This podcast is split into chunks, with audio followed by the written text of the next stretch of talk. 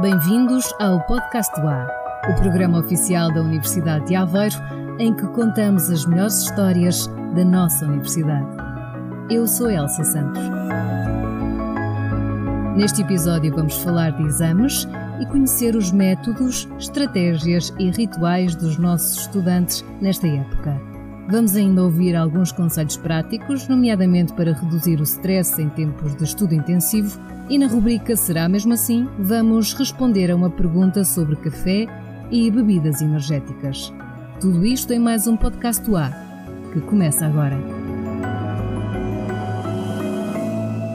Vamos a isso.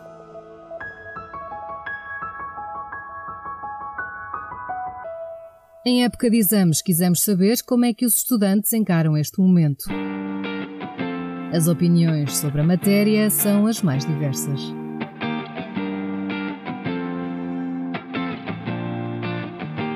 Na época de exames eu faço mais ou menos aquilo que eu faço para as frequências que tenho durante o ano, uh, ou seja, eu vou vendo o que é que fizeram nos anos anteriores, os testes e vou vendo resumos e é mais ou menos por aí que eu me vou guiando.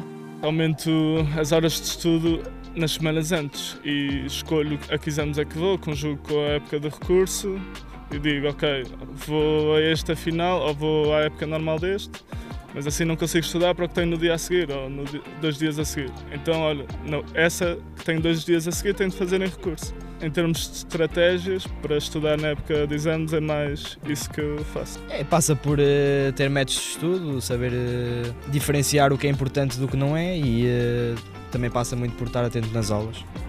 também trabalho um bocadinho sob pressão, e só quando faltam assim duas semanas é que começo a organizar as minhas coisas, mas é mais por apontamentos, tipo aquelas cenas de meninas, tudo bonitinho e tal. Com cores. Exatamente. Falta todas as aulas uma semana, tipo, se tiver um exame para a semana de, de uma cadeira, esta semana não vou às aulas e enfio na biblioteca literalmente só estudar isso. Peço exercícios a amigas e a amigos porque não sou muito bom a organizar apontamentos e organizo muito melhor com o método dos outros. Depois de ter apontamentos, depois de ter slides que não impresso, vejo só no computador para conseguir estar a passar as coisas mais facilmente, é repetir exercícios, repetir e repetir e só depois é que eu ver a teórica. Depois de ver a teórica já entendo aquilo tudo bem, como poupei o trabalho de ter os resumos dos outros, consegui organizar melhor a minha cabeça e yeah. no fundo crio tipo crio ciclos de trabalho e tento arranjar manhãs para perceber as cenas dos outros, mas entender à minha maneira. Como tenho mais tempo, porque não perdi tempo a criar apontamentos nem a fazer resumos, consigo-me safar. Parece que é tudo uma questão de tempo e de estratégia. E é mesmo, o que inclui saber a que horas e onde é que o estudo corre melhor. Eu costumo estudar mais na biblioteca. Maioritariamente biblioteca, em casa que não dá. A Biblioteca da UA, aberta 24 horas por dia, é para muitos o espaço ideal. Em casa não me consigo concentrar. É só biblioteca, na verdade. Nas salas, de preferência, é mais calmo. Sozinho? Não, é sempre com alguém porque dá jeito. Sempre consigo trabalhar com colegas que vão ser avaliados à mesma coisa que eu, aproveito a oportunidade, porque são mais pessoas a pensar nos problemas que temos de resolver. Ajuda sempre. Porque assim aquilo que eu não souber fazer eles fazem. E vice-versa, não é? E há mesmo quem venha de fora. É o caso de Matilde Araújo, aluna do primeiro ano de Contabilidade e Finanças, em Coimbra, que junta aqui o útil ao agradável. A motivação para o estudo e os amigos de sempre. A biblioteca da universidade é bastante boa para estudar. É. Estudas aqui pelo espaço ou porque também procuras aqui outros recursos? Pelo espaço, pela companhia, porque tenho os meus amigos aqui e é mais fácil de estudar acompanhada também. Ganha-se mais motivação quando vemos os outros a estudar. E se ao longo da época de exames todas as horas são boas para estudar, o turno da noite parece não estar nas preferências da maioria. Eu à noite não, nunca, estudo, nunca estudei, não gosto. Eu concentro melhor de manhã, mas é difícil acordar às nove. Portanto, se começar a estudar é tipo aí às 10h30. De manhã se- rende sempre muito mais e depois à tarde é tipo a partir das 3 até às 7 mais ou menos, rende bem. Depois tenho que fazer uma pausazinha e à noite nunca me consigo esticar muito. Não tenho muito cabeça de estudar à noite. A partir da uma da manhã só quero ir para casa. Ah, gosto mais de estar com meus colegas, que é assim, é sempre mais motivacional e depende, às vezes na biblioteca, outras vezes em casa. Até tarde? Não, Nunca. raramente mesmo. Eu não gosto de estudar à noite. Normalmente só estudo à tarde mesmo, de manhã também não. É durante a tarde só. Mas há quem goste ou se veja obrigado a estudar pela noite dentro, sobretudo se durante o dia o tempo é para trabalhar. E ainda há quem faça diretas. Algumas. Como é que te aguentas? Café. Café, Red Bull e. Bebes as duas coisas? Não. A minha rotina é, lá está, é consoante o meu trabalho, portanto tenho trabalho à tarde e terei que alongar o meu estudo pela noite, ou vice-versa. Ou seja, eh, contigo as diretas eh, funcionam. Sim, sim, sim, tem que funcionar. Tem que funcionar. Como é que te aguentas? Eh, café, café, café. O café parece ser mesmo o combustível eleito para esta altura do ano, mesmo para quem estuda apenas durante o dia. Sim, deixa-me mais acordada e desperta. Ou então é tudo psicológico, mas eu bebo muitos cafés quando estudo. Café, traga o que quiser, literalmente. em época de exames, e há 5 cafés por dia. Porque gosto de beber café e depois é um hábito, porque estamos ali dentro uma hora, uma hora e meia e eu não funciono mais do que isso. Tenho que sair, tenho que ver coisas primeiro para sair daquele mood. Vou beber café, fumar um cigarrinho, falar um bocado com eles, depois volto para dentro. Porque descansar também é muito importante. Eu acho que é importante, porque também a vida não é só a universidade. Estás também é importante relaxar. Mesmo durante o estudo também, para descansar um bocadinho cérebro. Exato, vir cá fora, vir à fotossíntese, apanhar sol. Praticar algum desporto, ir ao ginásio, andar de bicicleta. No meu caso também eh, gosto de dar alguns passeios durante o fim de semana, andar de moto e eh, de certa forma é isso que me ajuda a canalizar o stress e a saber eh, a lidar melhor com a vida académica. Dormir bem é importante, dormir bem. Comer bem, comer bem é importante também. O que é que comes? Oh, tentar fazer uma alimentação saudável. É O tentar. quê? Comida normal, assim. De plástico? Não, não, franguinho, massinhas, arroz, tudo assim leve, mas. Cozinhas, portanto. Ou vais à mamã? Não, a minha mamãe também faz umas coisinhas para mim. Está aqui perto? Claro. Sorte.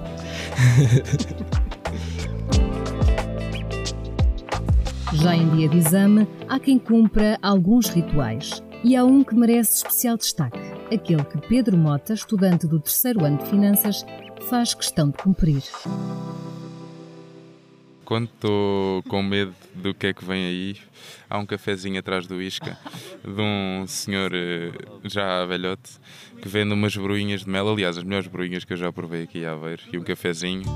E ah, vou lá tomar o café, o senhor peço-lhe para ele acender uma velinha, ele acende uma velinha pelo meu exame e normalmente corre bem.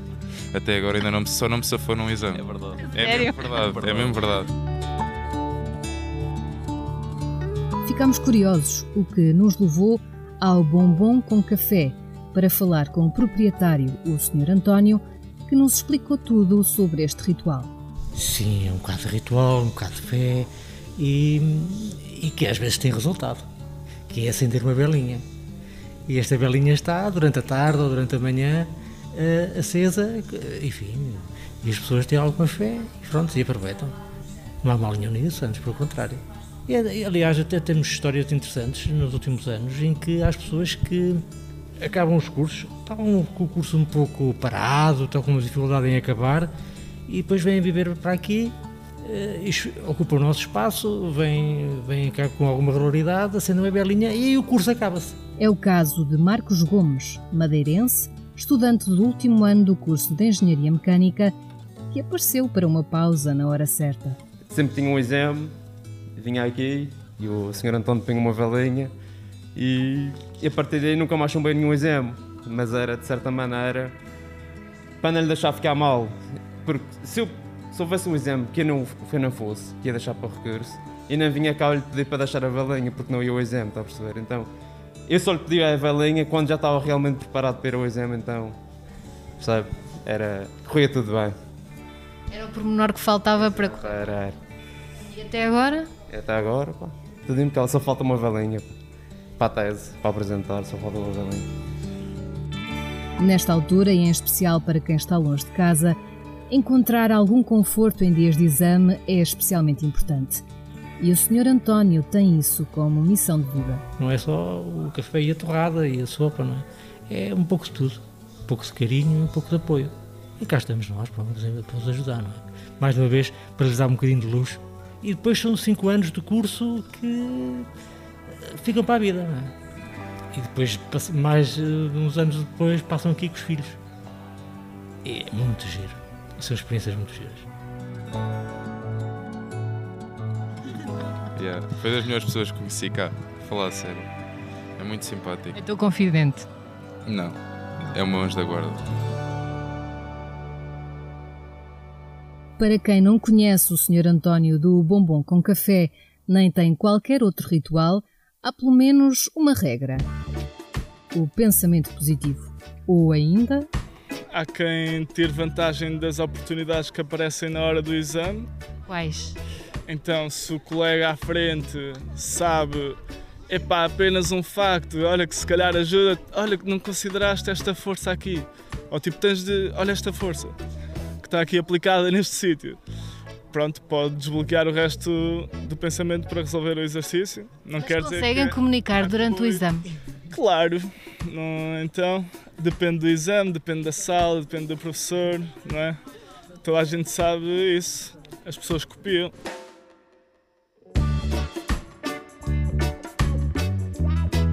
Hum, pois, mas talvez não seja muito boa ideia.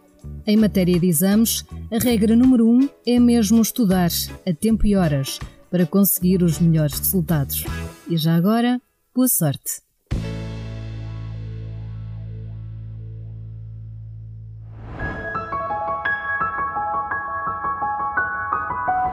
Agora o João Afonso Correia traz-nos algumas dicas úteis para esta fase do ano, pela voz de quem sabe. E agora, para teu bem, nesta época de maior pressão, vamos a conselhos práticos. Alguns soam familiares, estudar com o tempo, uma boa gestão de estudo, não? Mas há outros, como aprender a lidar com a ansiedade normal, que são menos comuns. Não sou eu que o digo, é Anabela Pereira, investigadora do Stress Lab e do Departamento de Educação e Psicologia da Universidade de Aveiro. Alguém que se dedica a estes temas há uns aninhos e mostra que já está tudo estudado. Mas é sempre bom lembrar. Primeira questão é uh, identificar, mas que sintomas são esses que nos perturbam, não é? Uh, os sintomas uh, fisiológicos, percebê-los, mais temperaturas, a pressão arterial, etc. Ou os pensamentos cognitivos, os pensamentos automáticos, que são geralmente destrutivos e que nos levam a dificuldades de concentração e de memória, e alguns sintomas comportamentais, também emocionais, como a tristeza ou ter excesso, são eh, importantes para nós percebermos eh, se estamos com elevada ansiedade ou não. O que fazer? No contexto, nada melhor que uma boa gestão do estudo, ou seja, eh, nós devemos saber planear bem o nosso estudo de uma forma equilibrada. É, é às vezes errado estudar em excesso. Temos que estudar, equilibrar o estudo, equilibrá-lo com a nossa vida social e familiar por exemplo, na nossa universidade, nós temos um laboratório Stress Lab, onde temos um programa de gestão do stress e treino cognitivo, em que ensinamos as pessoas a trabalhar, a lidar com os seus pensamentos automáticos negativos, técnicas de relaxamento, enfim, e temos uma série de materiais, tais como biofeedback, que nos podem ajudar nessa tarefa. Mas o estudante normal pode eh, equilibrar o seu estudo, pode, tem que aprender a lidar com essa ansiedade, que normalmente é uma ansiedade normal e que todos nós passamos. Mas de uma forma geral, temos que aprender a lidar. Já não falando de, não estou a falar de uma ansiedade exageradamente perturbadora ou eh, bloqueante, não é? Mas uma ansiedade normal é fundamental. Saber afastar os pensamentos automáticos negativos nestas alturas de maior pressão é também importante. Substituir os pensamentos negativos por outros positivos. Afinal, o stress em período de exames é normal. Normalmente os estudantes dizem muito: uh, isto, eu, eu vou chumbar, eu estou muito nervoso. Isto é normal as pessoas terem, ele vai-me dar uma branca.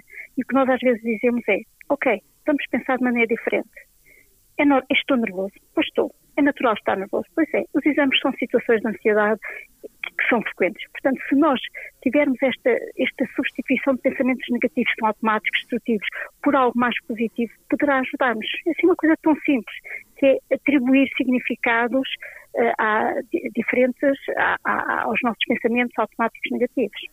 Mas eu gostava só de chamar aqui também uma importante, para além da agenda, gerir bem a agenda de estudo, o dormir, o comer adequadamente, não é? Um, são fundamentais. Dormir, comer adequadamente, mais conselhos familiares, hein? E agora, que tal umas dicas para organizar o estudo? Vamos lá deixar-nos de procrastinações. Nós portugueses, da nossa cultura mediterrânea, nós somos procrastinadores e temos esse defeito, deixamos tudo para a última da hora. O melhor conselho que nós podemos dar é estudar com tempo, planificar com tempo, definir bem os objetivos. E definir bem os objetivos é fazer uh, o que é que é importante fazer e urgente, o que é que pode ser adiado ou não e, sobretudo, selecionar o que não for importante, nem urgente, nem necessário, não simplesmente não fazer. Portanto, as pessoas têm que fazer opções de vida para equilibrar a agenda e não ficar subcarregado, porque as pessoas dizem às vezes, mas eu não tenho tempo. Temos tempo. A questão aqui é arrumar bem o tempo dentro da nossa agenda, não é? E nada melhor que uh, estudar atempadamente, não procrastinar e, sobretudo, uh, criar aqui o ritual de estudo, e agora volto à palavra ritual, é muito importante, uh, preparar o local de estudo, ser um lugar com, com luz, uh, bem arrumado, uh, ser sempre aquele estado em que a pessoa estuda e que tenha condições, sabendo que quando se senta ali na secretária é para estudar, não é para dispersar. Portanto, isto pode ser uma rotina, não lhe chamei um ritual, mas uma rotina bem elaborada que nos obriga a, a, organizar o nosso estudo. Se és de rituais, aqueles hábitos que se repetem em ocasiões de maior pressão, como levar sempre a mesma caneta para os exames, até acabar a tinta, bem entendido, entrar sempre com o pé direito na sala de exame, fica a saber que os rituais fazem parte da nossa maneira de lidar com os problemas. Até o campeão de ténis Rafael Nadal os tem. Mas atenção, há rituais obsessivos que prejudicam o dia a dia. Os rituais fazem parte do nosso, às vezes, da nossa maneira de lidar com as coisas. Nós vemos, por exemplo, uh, rituais que poderão ser úteis e ajudam a esbater a ansiedade, servem de apoio. Nada ao pôr. Por exemplo, nós vemos atletas de alta competição, o Nadal, antes de fazer um serviço, tem os rituais uh, que o ajudam a focar e, e a lidar.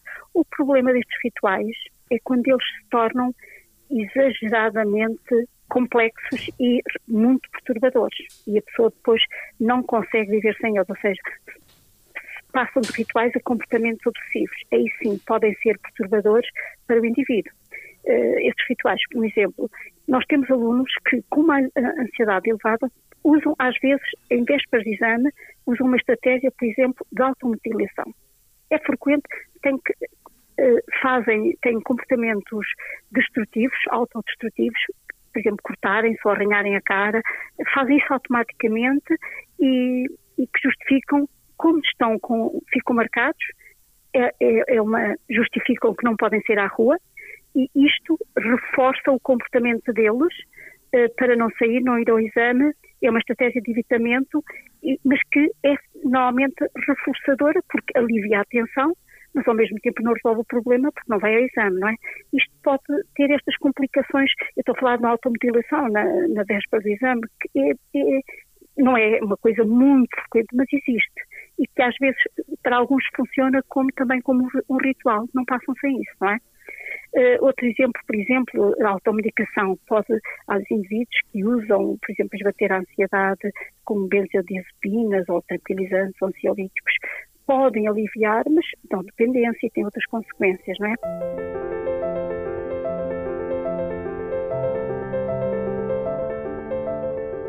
A importância das rotinas para organizar o estudo e o espaço onde se estuda. Dicas para aprender a lidar com a pressão e com as situações difíceis. A ajuda foi da professora e investigadora Anabela Pereira.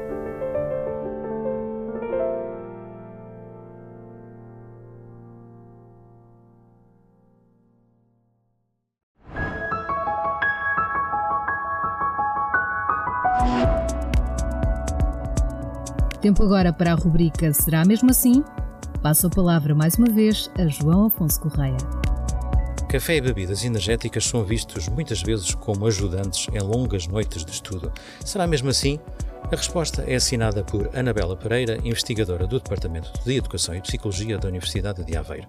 A investigadora lembra ainda a adaptação do estudo ao ritmo natural de cada um. A propósito, és mocho ou cotovia?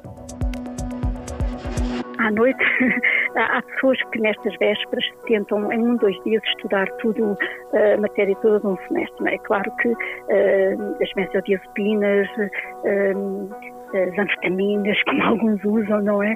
Uh, têm as suas consequências. Obviamente que as bebidas energéticas que nós sabemos que os estudantes utilizam Nota é como tudo, a quantidade. Uh, obviamente, se, para fazer uma noite em branco a estudar para no dia seguinte ter um exame, não resulta. Nós temos um, uma máxima que é: se eu estou a hesitar se devo estudar, não, ok? Preciso dormir e preciso estudar, se calhar uh, o, o, dormir é importante para depois estudar melhor e com mais tempo. Um, estas bebidas energéticas, obviamente, à noite ativam mais, não é? Podem eh, nos estar muito mais eh, com o aerosol eh, muito mais ativo. Obviamente que uma coisa esporádica, agora, se isso começa a ser algo que ficamos dependente, pode depois ter as consequências, tal como qualquer dependência, não é? mas em termos de, de, das bebidas energéticas, não é? É como o café, a cafeína, nós sabemos que há pessoas a quem ajuda estimular, ajuda a, estar mais atento, não é? Mas depende de pessoa para pessoa. Obviamente que estudar pela noite dentro, depende, também depende da cronobiologia da pessoa. Há pessoas que trabalham melhor à noite, que são os mois, os não é? outros trabalham melhor do dia, as cotovias. E a cronobiologia diz-nos que cada um também tem que encontrar o seu ritmo de saber o que é que funciona melhor consigo, se é de estudar de manhã ou se é de estudar à noite, não é? O que nós sabemos é que estudar sem fazer intervalos não é, não é aconselhado, portanto nós temos que ter um estudo equilibrado com momentos de pausa uh, e deveremos uh, equilibrar sempre isto. Atividade física é fundamental. Com os amigos também é importante. Comer adequadamente. Nesta altura nós temos que a alimentação, as vitaminas, nutrientes para, um, para o nosso organismo são fundamentais também. selecionar uma boa alimentação é também importante nesta altura que precisamos. O João Afonso Correia registrou a resposta de Anabela Pereira. E já sabes, também tu podes enviar-nos por escrito ou em áudio uma pergunta para a qual não encontras resposta. Podes enviá-la para o mail podcast.ua.pt e nós vamos à procura da resposta de que precisas. Não te esqueças, esta rubrica será mesmo assim é feita também por ti.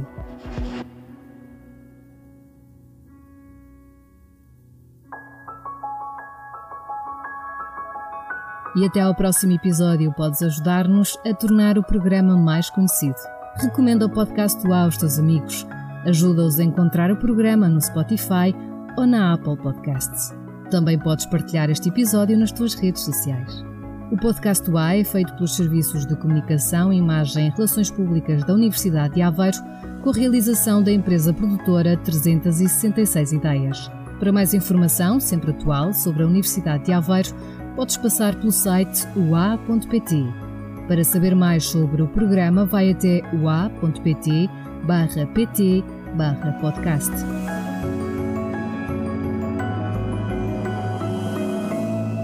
Este é o nosso ponto de encontro, aqui mesmo no podcast do A.